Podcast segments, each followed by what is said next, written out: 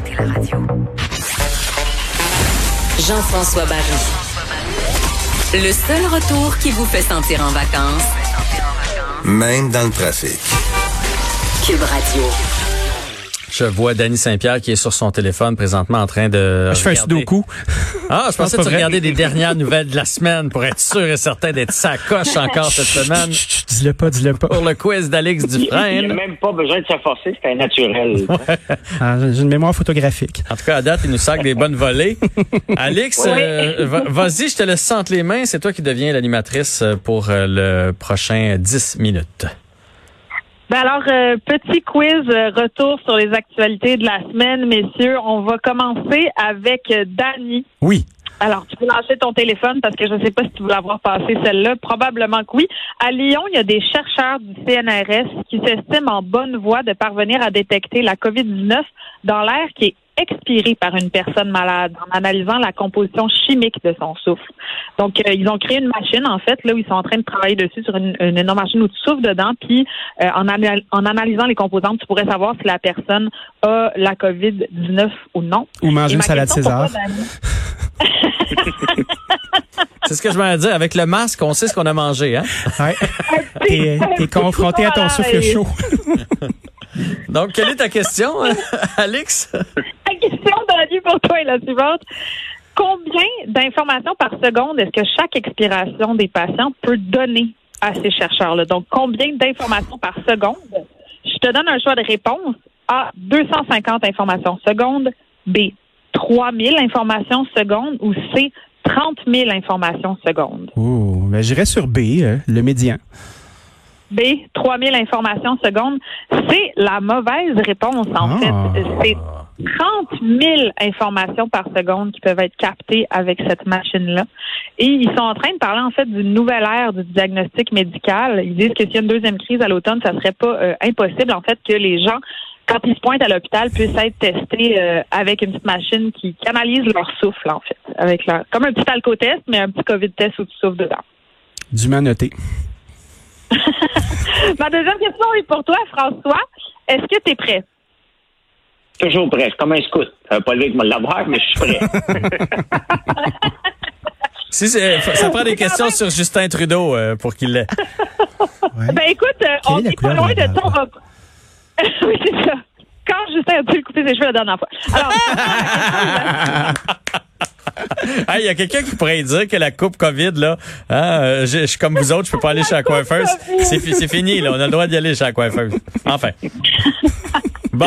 François, ma question pour toi est la suivante. En juin dernier, à combien est-ce que le ministre des Finances du Canada, Bill Morneau, estimait le déficit du pays en 2020? Donc, en 2020, on va avoir un déficit de combien? A.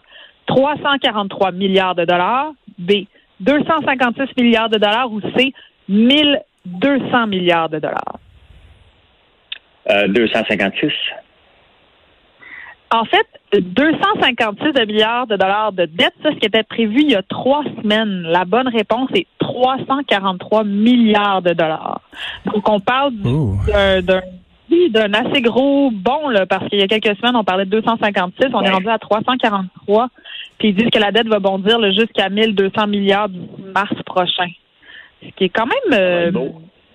Ça va être beau. c'est assez imposant, mais quand on regarde en mars 2020, on était à 765 milliards de dollars. Donc là, avec la COVID, moi, j'aurais pensé que ça aurait été plus. Je suis étonnée quand même. J'avais l'impression que... Ouf, je suis Toi, soulagé. t'aurais voulu que ça soit plus.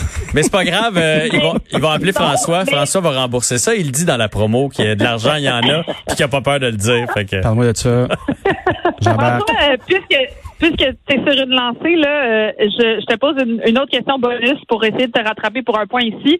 À quand remonte un aussi gros déficit euh, dans notre dans notre histoire canadienne? Oh my God, écoute, je pense, si, si je me trompe pas, ça sera 1979, euh, puis c'était le règne de Pierre Elliott Trudeau. En fait, euh, la réponse est que c'était pendant la Deuxième Guerre mondiale, mais qu'est-ce qui pourrait dire 79 plus que la Deuxième Guerre, mettons? Ben, parce qu'on était déclaré, parce que lorsque Brian Mulroney a pris le pouvoir en 19, dans les années 80, j'ai pas la date exacte, on était techniquement en faillite. Et il a fallu des mesures dra- draconiennes pour remettre le pays sur les, sur les rails. On était techniquement en faillite en 84. C'est pour ça que j'ai pensé à ça. OK, OK, OK. Bon, ben, écoute, c'est une, c'est une, c'est une question bonus qui, avec une explication assez satisfaisante. Ma On troisième, des euh, choses, hein? quand même. Ma troisième question est pour JF. Là, vous allez apprendre vraiment des choses intéressantes. Oh. Euh, là, on, on en parlait, là, le Costco a fait le plein de pommes là, à 14 000 km du Québec et Uh-huh. il y a des gens que ça fâche beaucoup. Puis la pomme, c'est quand même euh, un fruit assez emblématique du Québec et elles ont des vertus inédites pour la santé. Ah ouais, hein? Alors, je voudrais que tu me dises, oui, je voudrais que tu me dises lequel de ces, bé- de ces effets bénéfiques de la pomme est faux.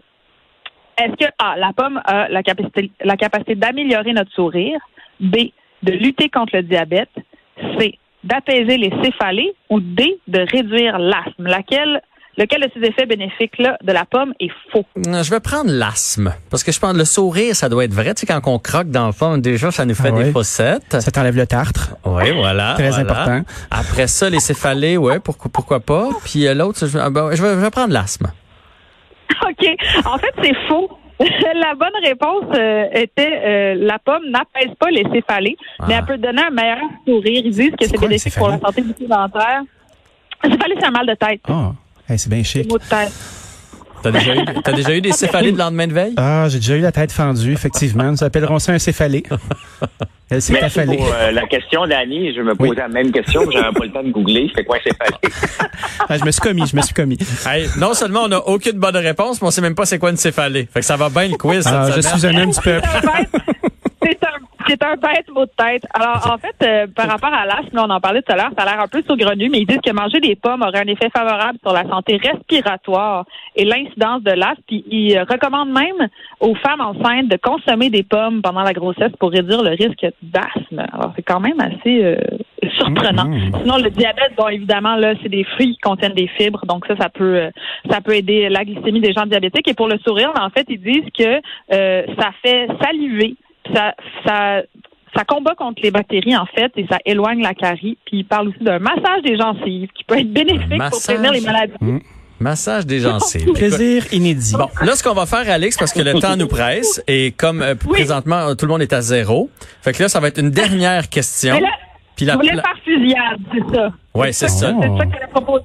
Ben, la, la personne qui pense avoir la bonne réponse crie son nom, parce que sinon, on n'aura pas le temps d'en faire d'autres. Je pense que c'est excellent. Alors, euh, fusillade pour tout le monde. COVID-19 au pic de la pandémie. Montréal était parmi les villes les plus touchées en Occident. La situation des surmortalités à Montréal a été pire que dans euh, quelle de ces grandes villes d'Europe? Dans quelle grande ville d'Europe, en fait, est-ce qu'on a... Jean-François? Milan. OK. Qu'est-ce qu'on a d'autre comme, euh, qu'est-ce qu'on a d'autre comme euh, proposition? Je trouve que c'est une bonne réponse, ça, Jean-François. Je te suis, moi. Je partage ton point. J'avais l'air d'un gars qui l'avait lu un matin, hein? Jean-François, en effet, la bonne réponse. Montréal a eu plus de morts qu'à Milan pendant son pic euh, du virus. C'est quand même assez impressionnant parce qu'on sait que l'Italie, là, ça se passait pas très bien. Donc, euh, oui, en effet, c'est bon. C'est la bonne réponse. Jean-François a Bravo. été le premier à avoir un point dans le quiz cette semaine. Et la tête haute. les gars, va, les gars, il va falloir ouvrir le journal un peu plus. Là. On va faire ça. Ils vont travailler là-dessus cette semaine, mais faites-le pas jusqu'à vous donner une céphalée, les gars. Faudrait Non, faire non. attention. Alex, Alex, bon week-end. Danny aussi. Bon François, week-end. merci d'avoir participé à l'émission aujourd'hui. Bon week-end à tout le monde. Ah, Merci à Joanie, merci beaucoup. Salut François, merci à Joanie, merci à Fred, merci à Marie-Pierre qui travaille sur euh, l'émission, merci à Mathieu aussi. Et merci à vous d'être là jour après jour de 15h à 17h. Bon week-end et on se retrouve lundi.